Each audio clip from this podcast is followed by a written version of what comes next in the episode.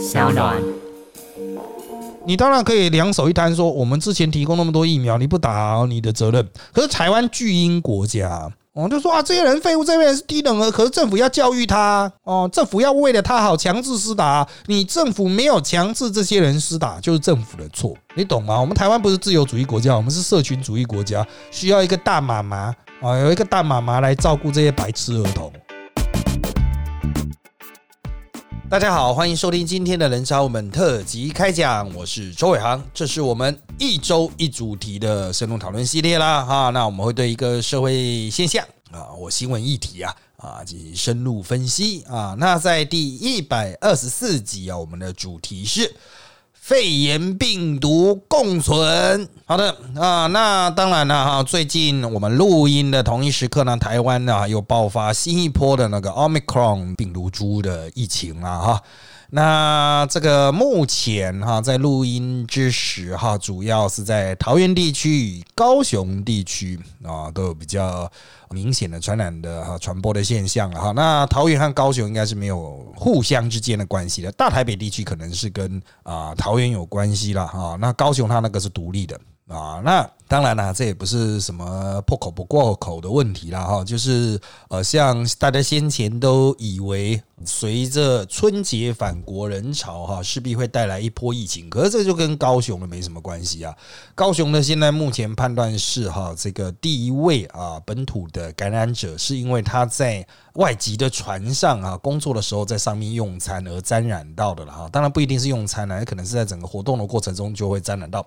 所以当国国外的这个病毒浓度哈提高到一定程度的时候，国内也很难避免哈这个被传进来啊。那重点就是我们在边境上面的防御可以做到多扎实哈，要么就是机场，要么就是港口啊。那这个第一关被突破之后的第二关呢哈，就是每个人的心中的卫教的观念。还有所谓的个人的防护有没有做好，还包括了疫苗施打哈，这个问题环节是一环接的一环。当然，这个 omicron 它非常的会传，然后它的传播能力非常的强啊，已经到了这个连这些感染科的专家啊，他们都觉得这个太神奇了哈，怎么会传成这个样子哈？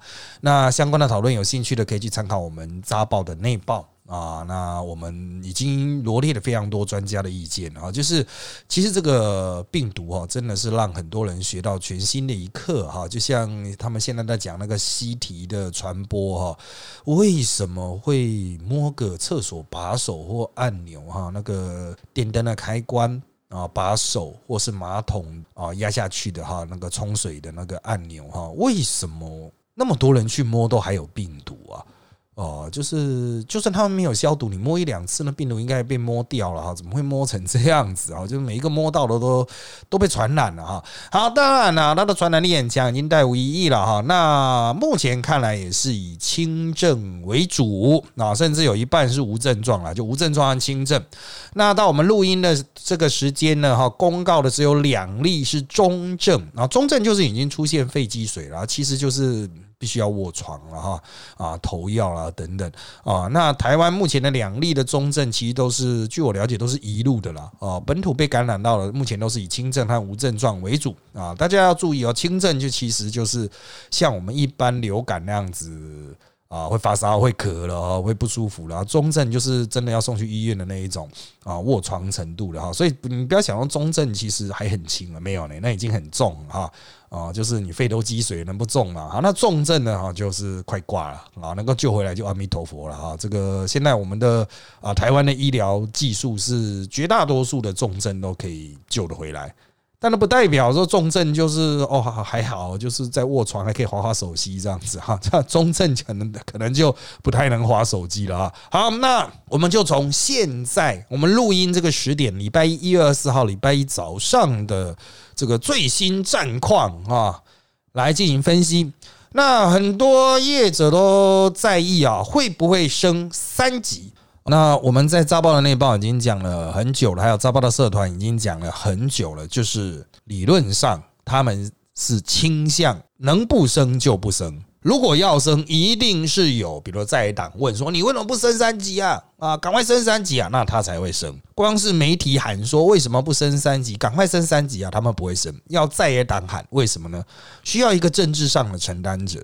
那你会说啊，那要是因此死人怎么办呢？啊，现在就是没死人了啊，大哥啊，现在就是三百多个个案哈，原则上一半轻症，一半是无症状啊哈，没有中症以上就本土的了。你现在是要怎么办啊？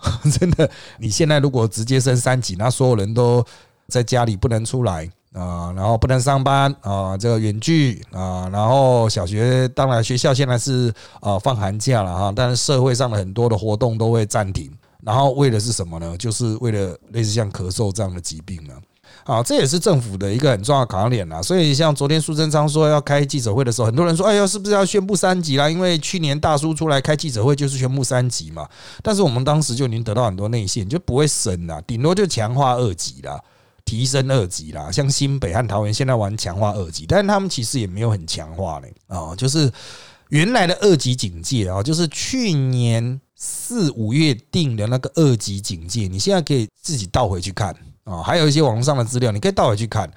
我们现行的绝大多数的规定，绝大多数县市所运转的防疫规定、警戒规定，都比二级来的轻，很接近一级了。实际上跟一级已经没什么差别了。所以，我们现在讲白一点，它并不是升三级，而是到底要不要正常二级哦。我们之前哈的这个解封脉络是三级降到这个强化二级，然后再一路的解解解解解，二级是解解解解，就是可以戴口罩啊，从一定要戴口罩变成可以选择戴口罩，到可以不用戴口罩，从吃饭有隔板到隔板拿掉，从吃饭梅花座到大家可以排排坐，好。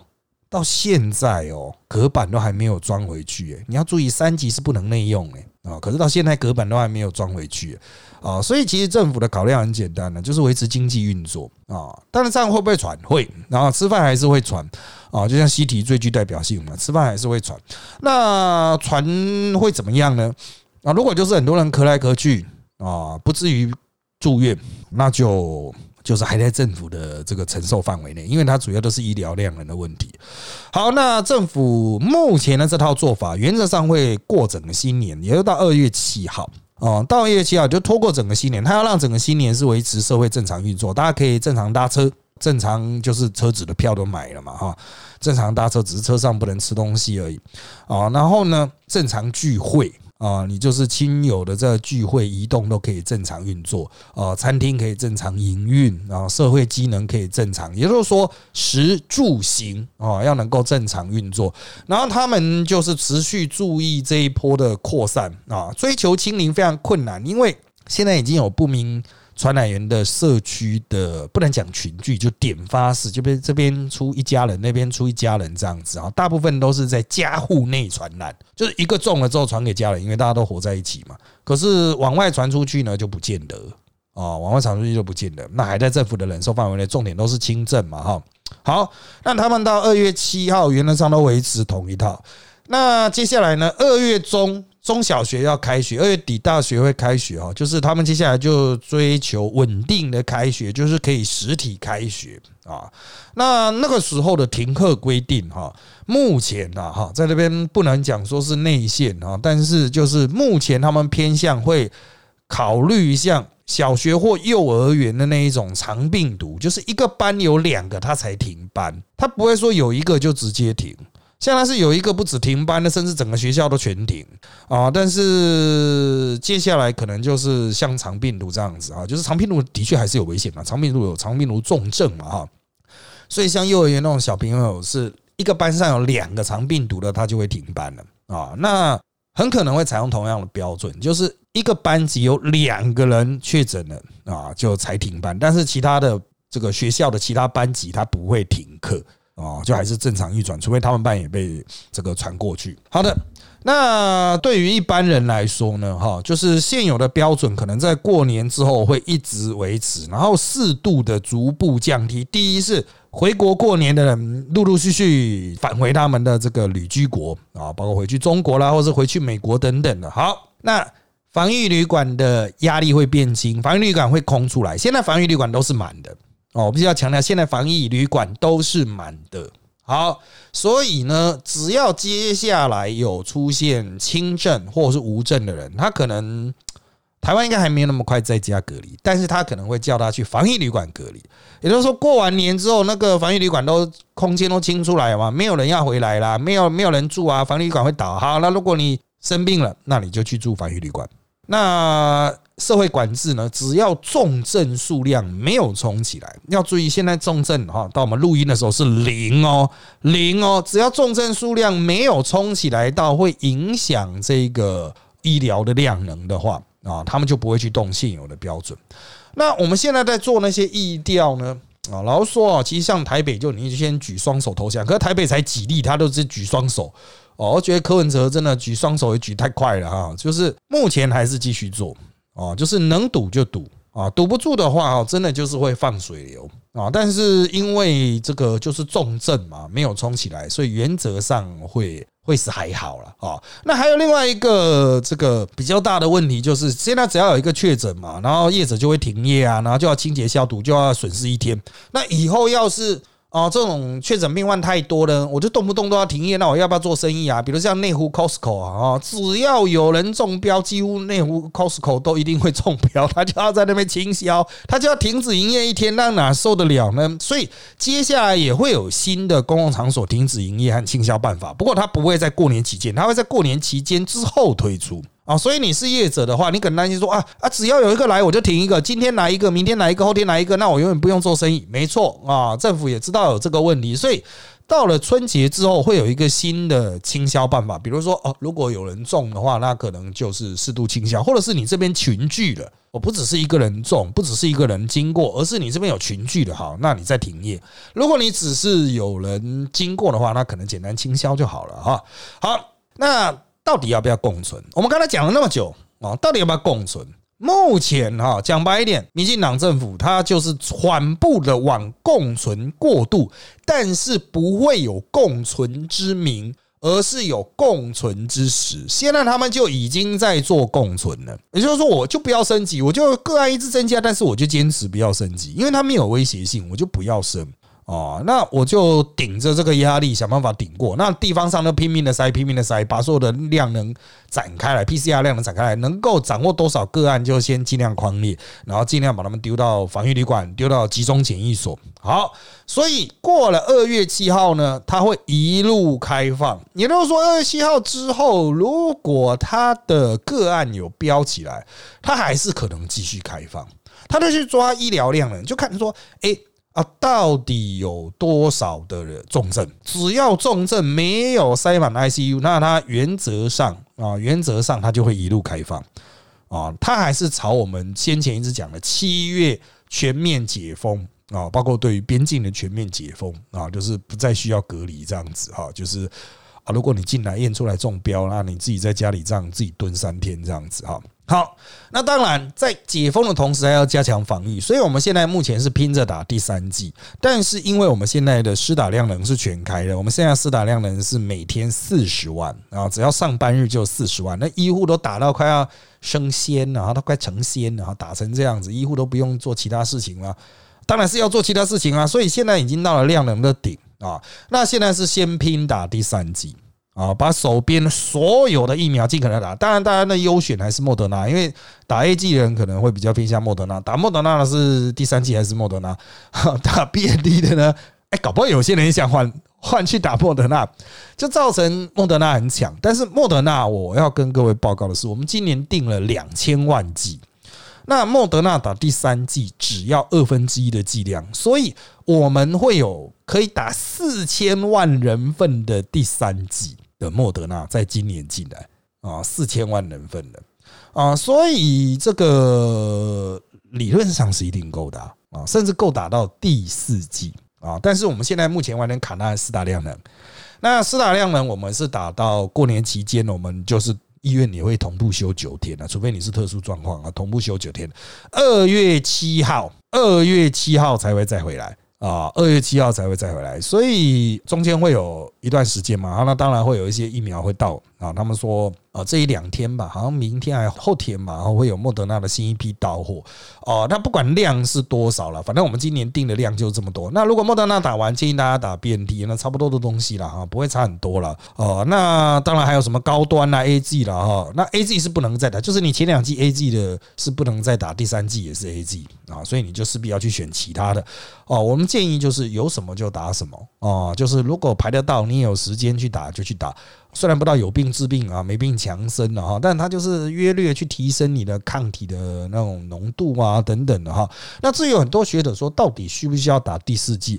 我就告诉各位一件很简单的事情，就是已经买到了两千万剂，可以打四千万人的第三剂，所以理论上第四剂也是一定够的啊，也是一定够，今年内也是一定够。可能第三剂全部打完要到大概。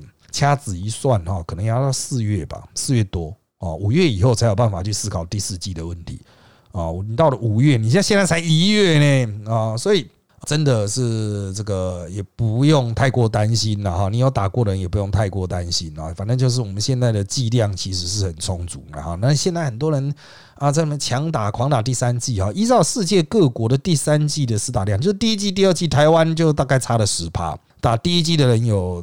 大概十趴没有去打第二季，那理论上第三季又会再更低一点。很多人讲啊，两季就够了哦，那第三季就不急。所以抢第三季的热潮很可能会在二月中以后就慢慢消退了啊，就没那么急。然后我们的疫苗要开始囤积，然后又会出现快过期的问题啊啊！像先前我不知道我们提过，一月底的时候原来会有大概几十万的莫德纳会过期啊，那因为开放第三季就把这些莫德纳消化掉。啊，不然现在就是闹赛呢啊！一月二十八号那一批就会过期了啊，还好都打掉了，除非有一些被忘记在遥远的仓库的角落哈。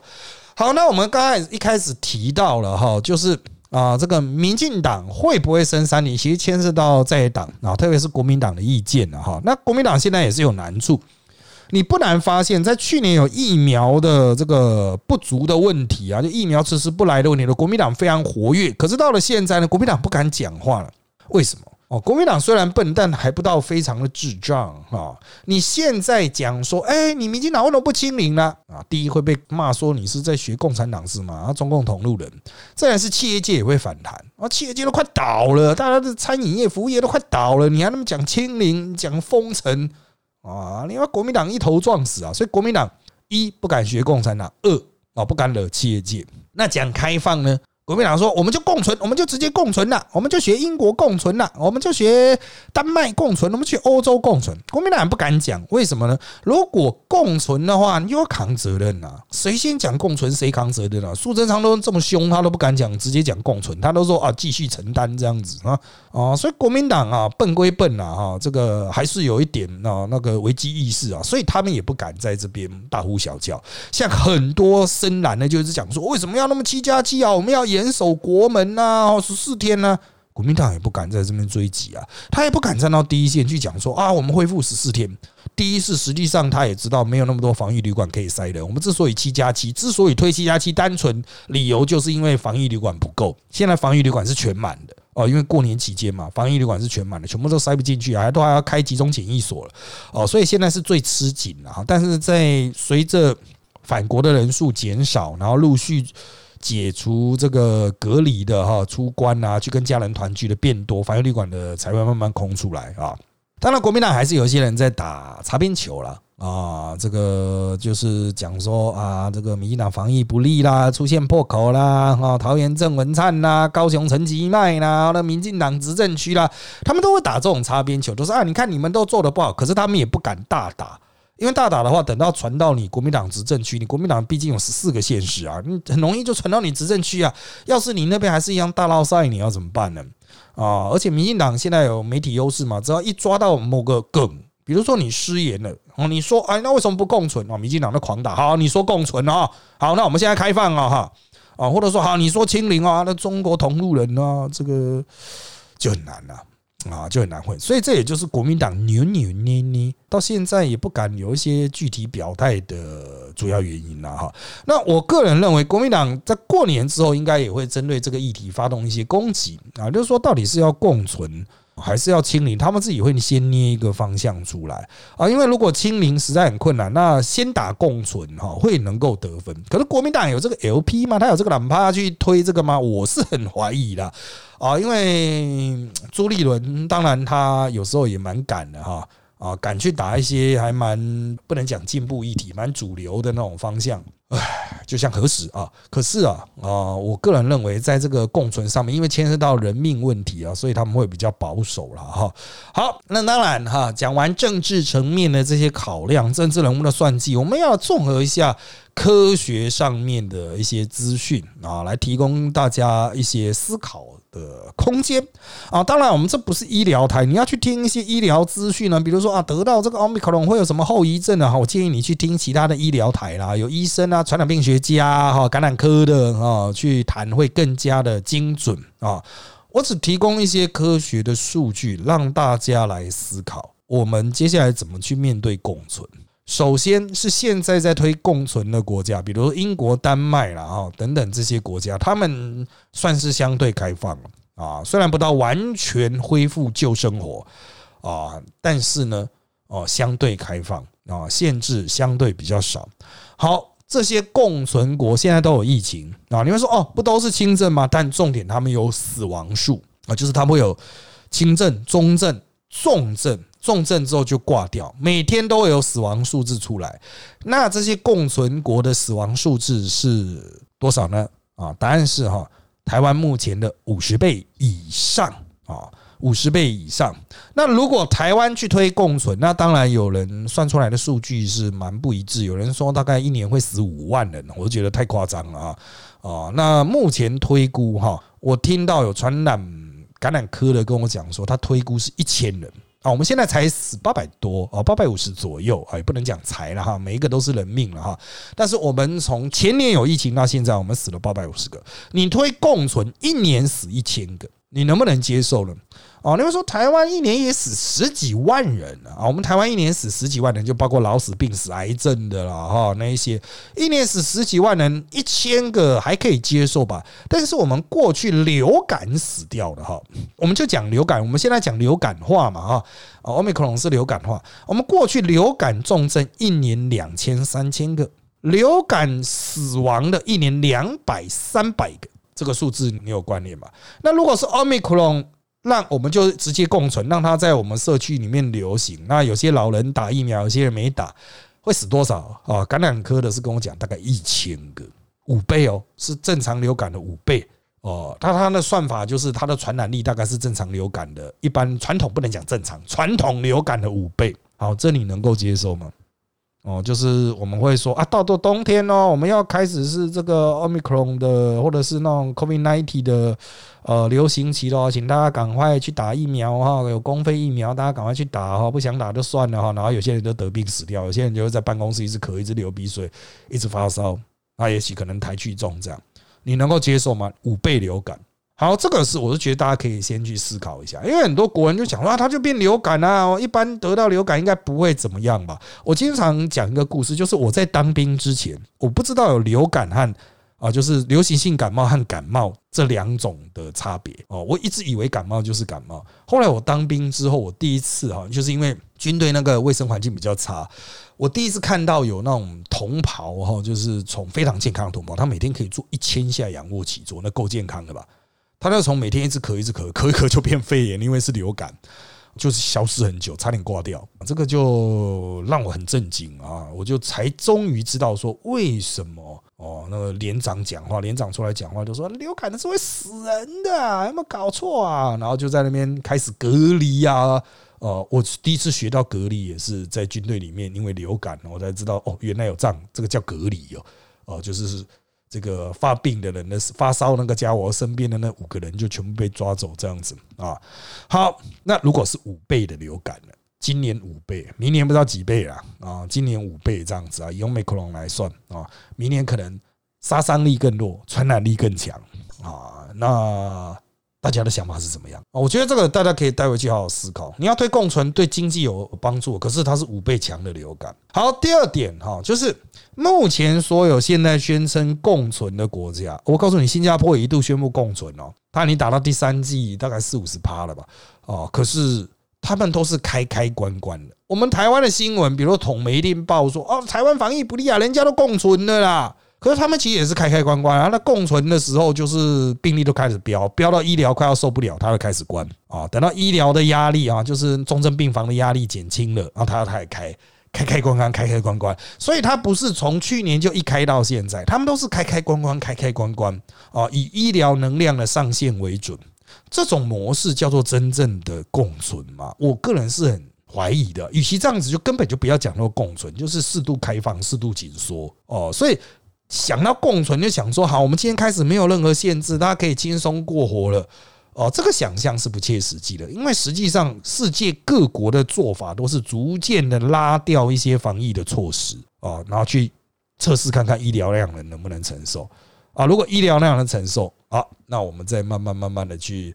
越来越开放，那如果不能够承受，哎，赶快再紧缩。那下一个要提供大家思考的点是，世界上的这些国家，特别是欧陆系统的国家，他会放手让这个讲白点，就是让这个老人就是有这种被感染的风险。你各位应该知道吧？老人就算是得到奥密克戎，他其实还是会有可能会挂的哈。那为什么他们会放胆去开放呢？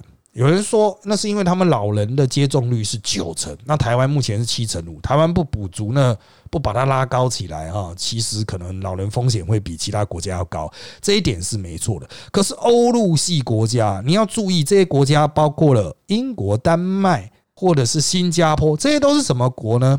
福利国，他们都是福利国家。福利国家的意思是什么？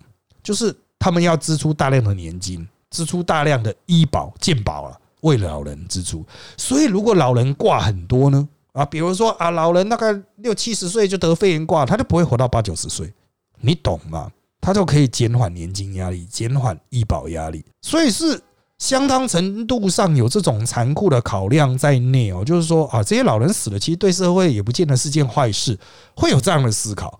哦，这也是欧洲为什么老人比较少的原因，就是他们觉得老人就死一死啊，就不要救了。可台湾不一样啊，台湾的老人就是已经接近木乃伊的状况，也要聘一个外籍工，咱们天天推他出去晒太阳。我们认为，不管老人的生命品质如何，不顾一切的延长他的生命，是我们台湾人应该做的事，道德上应该做的事情。所以啊，我们没办法把多死一些老人。让国家可以省一点年金，让国家可以省一些健保。我们不能把这样的考量列入我们的共存考量、共存价值判断之内。对于那些欧陆的福利国家，他们是 OK 啊，就去死啊，就这样啊。像北欧国家，你说哎奇怪，北欧那些福利国为什么撑得住？因为他们老人七八十岁、六七十岁，觉得生病了该死就死一死啊，他不会在那拼死延长啊。啊，和台湾的老人会拼死延长，为什么？就是因为有一个社会价值体系在支持嘛。不是老人本身想活，老人可能根本就没有意识，他可能就也不想以这种生命品质活下去。可是年轻人会说不行，你要让老人活下去哦，不能讲年轻人了哈啊，应该讲中年人会说啊，不行，我爸妈一定要拼命活到八九十岁、一百岁这样子，这就是一个残酷的考验啊啊！我也是希望大家可以去思考一下，就是。如果我们真的要做这种选择，牺牲老人的话，啊，就是那个七十五趴老人有打嘛，还有二十五趴没打，要不要牺牲他们？好的，那当然了哈。那另外一个问题就是在于哈，最后的一个思考就是，我们到底要不要去促进疫苗的进一步施打？这个会搭配了前面的这个老人议题。但我们现在很多的年轻人，年轻人的接种率啊，有些地方甚至高到九成八啊，但是中年人呢，还是有大概一两成没有打。啊，没有打疫苗，轻症可能会变中症。一开始轻症，后来变成中症。啊，我听那些专家讲啊，他说轻症一开始测到都蛮轻症，然后两个礼拜之后可能没有好就变中症，中症再两个礼拜就哦还没好就挂掉这样，突然变中症然后就挂掉，四周挂掉了，两周没好就变中症这样子啊。好，那如果接下来有很多没打疫苗的因此挂掉，这是谁的责任？你当然可以两手一摊说，我们之前提供那么多疫苗，你不打你的责任。可是台湾巨婴国家，我就说啊，这些人废物，这边人是低等儿，可是政府要教育他哦，政府要为了他好强制施打，你政府没有强制这些人施打，就是政府的错，你懂吗？我们台湾不是自由主义国家，我们是社群主义国家，需要一个大妈妈啊，有一个大妈妈来照顾这些白痴儿童。所以有些人抗拒啊，我信仰我，因为我信仰不打了，我才不相信这个疫苗有用啊。那这些人死掉呢？台湾社会不会觉得说是这些人责任，他会觉得这些人是智障。低能儿，可是政府要去解决这些低能儿，所以政府要把他抓来强制施打啊，所以这就是问题了。我们现在法律系统是还没有办法到强制施打啊。这个虽然我们有那个肺炎条例哈，有一个帝王条款哈，但是目前还没有找到解方啊。哦，解法了哈。那现在反正疫苗就是还是有很多人想打嘛，就是先让那些想打的去打哦。那等到想打都打完了，我们再来去认真思考，就是到现在为止都还没打的那些人到底应该怎么办？世界各国有些地方已经开始强制了，比如五十岁以上强制，六十五岁以上强制。当然，他们强制不见得是抓去关，很可能是罚钱、行政罚哦。这也许是一个可以思考的方向哦，也许是一个可以思考的方向。但就算把这个补起来了。很多人去打了，还是有一些没去打，还是有几个可能会挂掉。比如说，他就去找认识的诊所，帮他造假一个，呃，我可以不用私打的那个证明啊。然后后来他得病挂掉，他家人出来哭一哭，呃，哭哭啊！我知道我爸爸哦是这个刻意造假去拿了一张假的证明，然后不打疫苗的啦，哦，可是我不管啦，我爸爸还是死掉了，政府要强制他施打啦，哦，这还是政府的责任啊，政府要国赔啊，怎么办？啊，你各位都台湾人，你都是很清楚，台湾刁民就是这种风格嘛，啊，明明是自己的错啊，明明是自己违法啊，可是政府还是要出来承担我的这个错误啊。好了，这几个问题就丢给大家来思考了。我们来看一下啊，比较多人这个希望知道一些关于未来的资讯，我们稍微整理一下。第一啊，目前我们听到的消息大概是七月会开国，开国的意思就是入出境。不再有严苛的隔离限制，可能是疫苗打到第三季，也可能是哈，这个跟国外有一些特别的泡泡的协定等等哈。那当然就不是博流这种单一国家，而是主要国家，像日本、美国之类的。再来是哈，到了七月之后还是会有疫情，但是社会压力会减轻，有人会在你身边咳，但是你就没那么在意了，你可能已经得过了，或者是。你这个有一定的防御力了，你就自己戴口罩，或要求别人戴口罩，去把这这个威胁性避掉。所以接下来不论数字怎么跳动，状况应该不会恶化哦。就实质状况，对于你的生命威胁不会恶化，对你生意威胁不会有什么恶化。呃，民进党政府之所以会这么样的有票，会这么样的强大，在党之所以难以打赢民进党政府，就是因为他们在这个方面哈，真的跟民众的欲望是比较接近的啊，跟科学也比较接近。好的，接下来我们就来看问题的部分。好的，第一个问题啊啊，是台湾社会目前对于再次实施全面性的防疫措施，如取消内容、关闭特定营业场所、巴拉巴拉的等等，民间支持或反弹声量为何？大概是五比五啊，就是支持开放的五啊，反对开放的五啊，就是五比五啊，一半一半。那这个呃，开业的和没开业的百姓对二级警戒的支持与否，会是指挥中心参考指标之一吗？其实指挥中心它是比较偏向经济啦，啊，比较偏向经济啊。虽然他们都是医学专家，可是他们会有很多经济思考，就是说我要把那个封城的压力顶着哈，尽可能维持开放了哈。好，那中央对于防疫升级的经济破坏评估和病毒普遍进入社区，这两者应该如何权衡呢？其实标准很简单，就是看那个啊，重症病房的那个满的程度啊，啊，重症病房如果快满了，它就会收紧，就讲白一点都是这样啊。那如果状况还好了，那就顶着哦，就是到处都有病毒，但是都是轻症或无症，那就顶着，不然呢啊，谁举手说要封城，那你就要负责哦，那你就要负责。啊，那你就要去承担那些经济压力啊！各位可能不太清楚哈，就是政治人物所承受的经济压力，就是你会说啊，百姓也会有声音啊，婆婆妈妈会打电话去服务处啊。哎，对了，那个辛苦的是服务处的助理啊。可是政治人物的手机，你想你直接打得到他的手机，一定打不进去了。那谁可以打得进他的手机呢？当然是经济巨擘嘛，那些大头啊，连锁店老板啊，一通电话，那一个 line 就传给政治人物了啊！你不能封城啊，你要给我开放啊！那政治人物怎么权衡啊？对于百姓就是不要让他死在医院嘛，啊，要咳在家里咳嘛，对经济就尽可能维持嘛，两相权衡，你就知道啊，为什么中央政府顶着不肯升三级？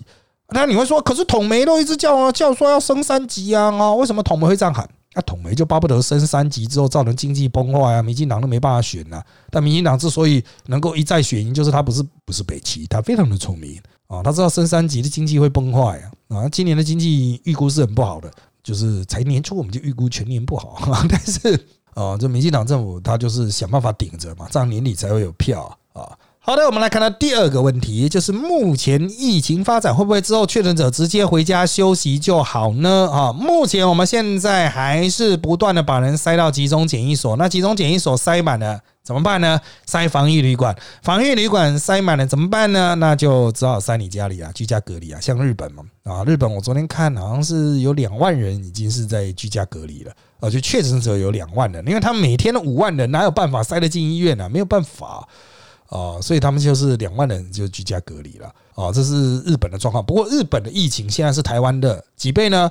刚才看了一下数据，好像是我不知道有没有看错，一百五十倍嘛，哈，还是十五倍啊？一百五十倍还是十五倍？我不太清楚了哈，反正就是倍数差很多了啊。所以双方的承受的量能是差很多的啊，就是日本已经承受不住了哈，就是只能让他大家在家里休息。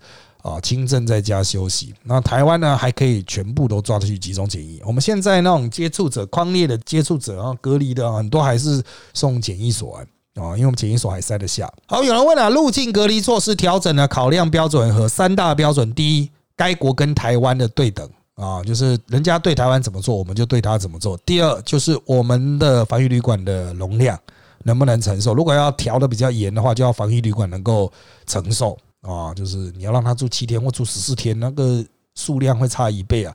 第三个考量标准就是国内的经济压力啊，因为我们国内还是有些产业实际上是需要靠入出境的人流了哈，就是我们要出国去消费，也希望引进一些观光客。台湾迟早要开放观光，在开放观光之前要开放。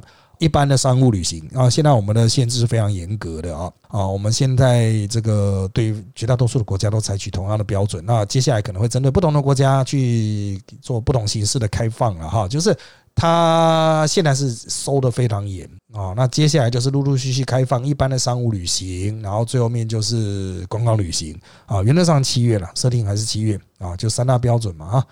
对等，这个其实很重要啊！该国跟台湾要对开才行。好，第四个问题是，除了群众压力之外，还有什么强制的方式可以让不愿打、不想打而非不能打的人出来冲高必要的？疫苗普及率呢？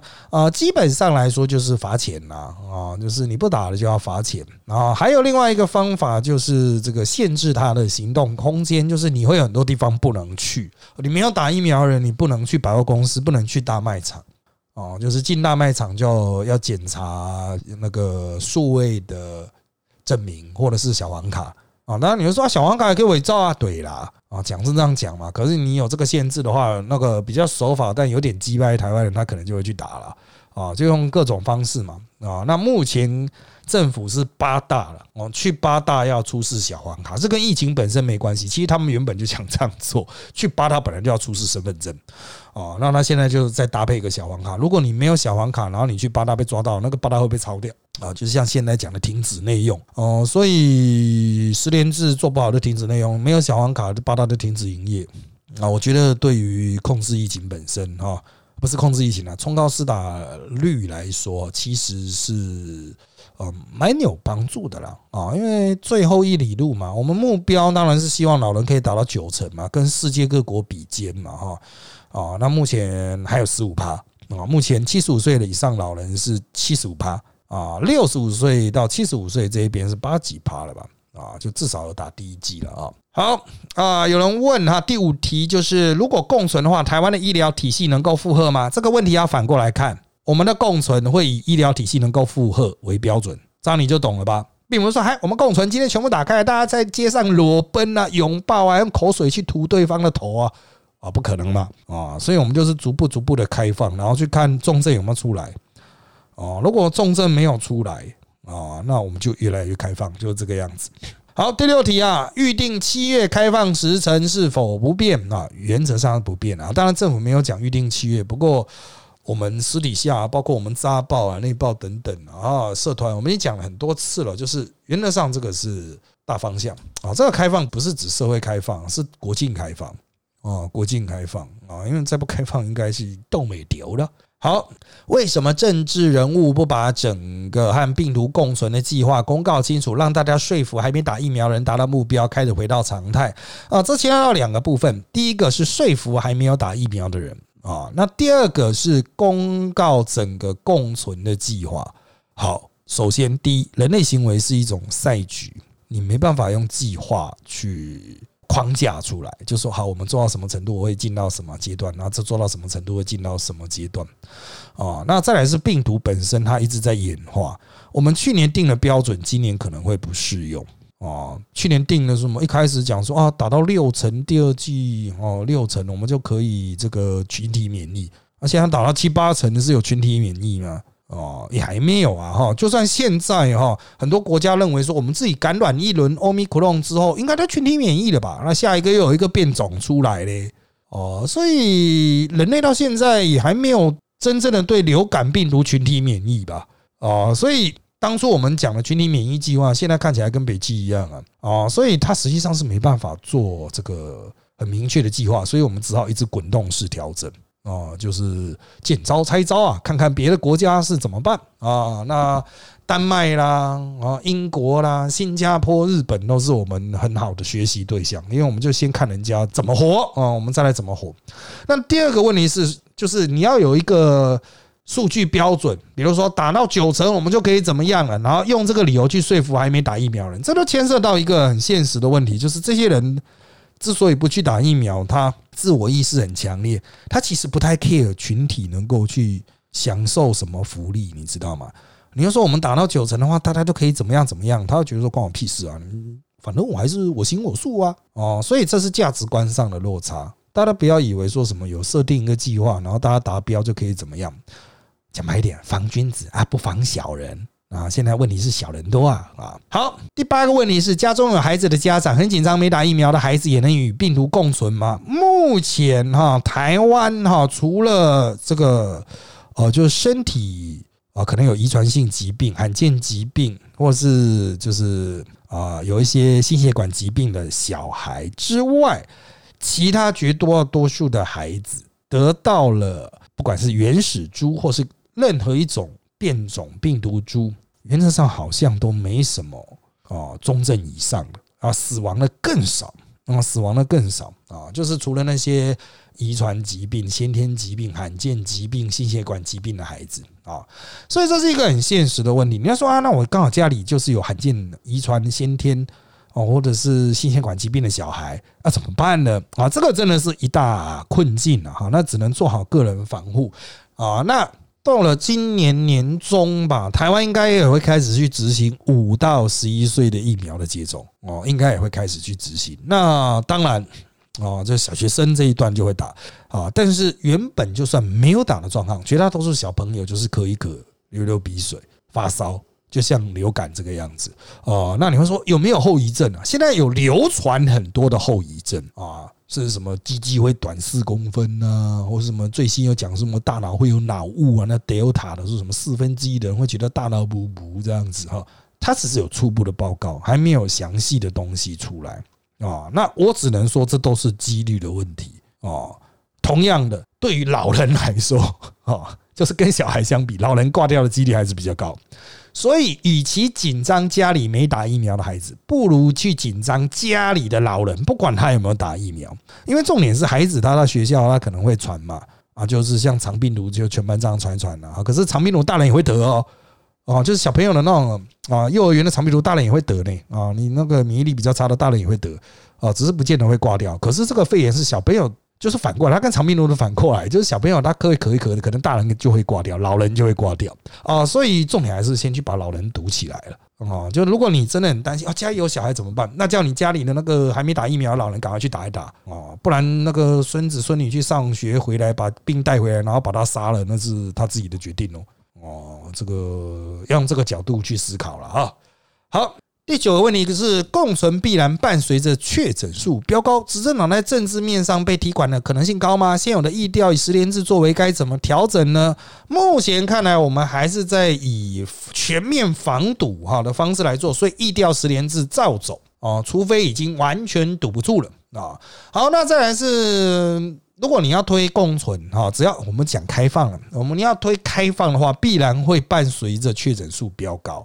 那执政党会被提管吗？重点就是它标高会不会对一般百姓的食物生活造成影响啊？像二零二零有肺炎的状况下，大家都戴口罩，我们的流感几乎完全消失。下半年重症死亡的好像只有一位啊，如果我没记错的话哦，二零二零下半年好像只有一位还两位，原本是两百位哦，二零一九年是两百位、三百位哦，然后到了二零二零好像剩一位。还两位啊？请问执政党哦，就这个支持度就飙高吗？没有啊，还不是被干爆哦，一样被干爆啊！大家不会注意到啊，所以就是实质影响了啊，实质影响到底有多大？哦，实质影响到经济生活。啊，比如说啊，大家都只是可以可以，结果你还在那管制，哇，完蛋！然后选举会落赛，或者是哇，死了一堆人的执政党居然在开放啊，会落赛。所以还是依照科学来做，医院没有塞满。那就是没事啊，也不要讲没有塞满，现在医院根本就没有真正的重症啊，重症都没有了啊，那就是没事，那就没有必要这个啊太过纠结啊，其中一路了哈。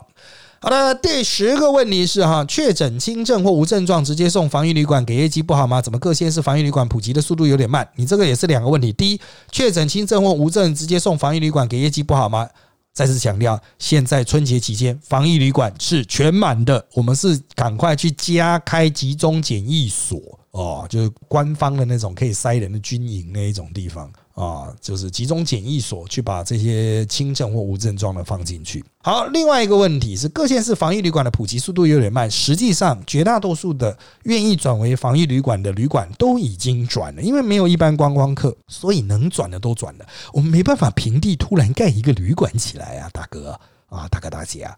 啊，没办法，瞬间盖一个旅馆了，又不是方舱医院，真神奇啊！所以防疫旅馆已经非常多了，很多高档的旅馆也为了要活下去嘛，啊，没有国际观光客，他都已经转成防疫旅馆了。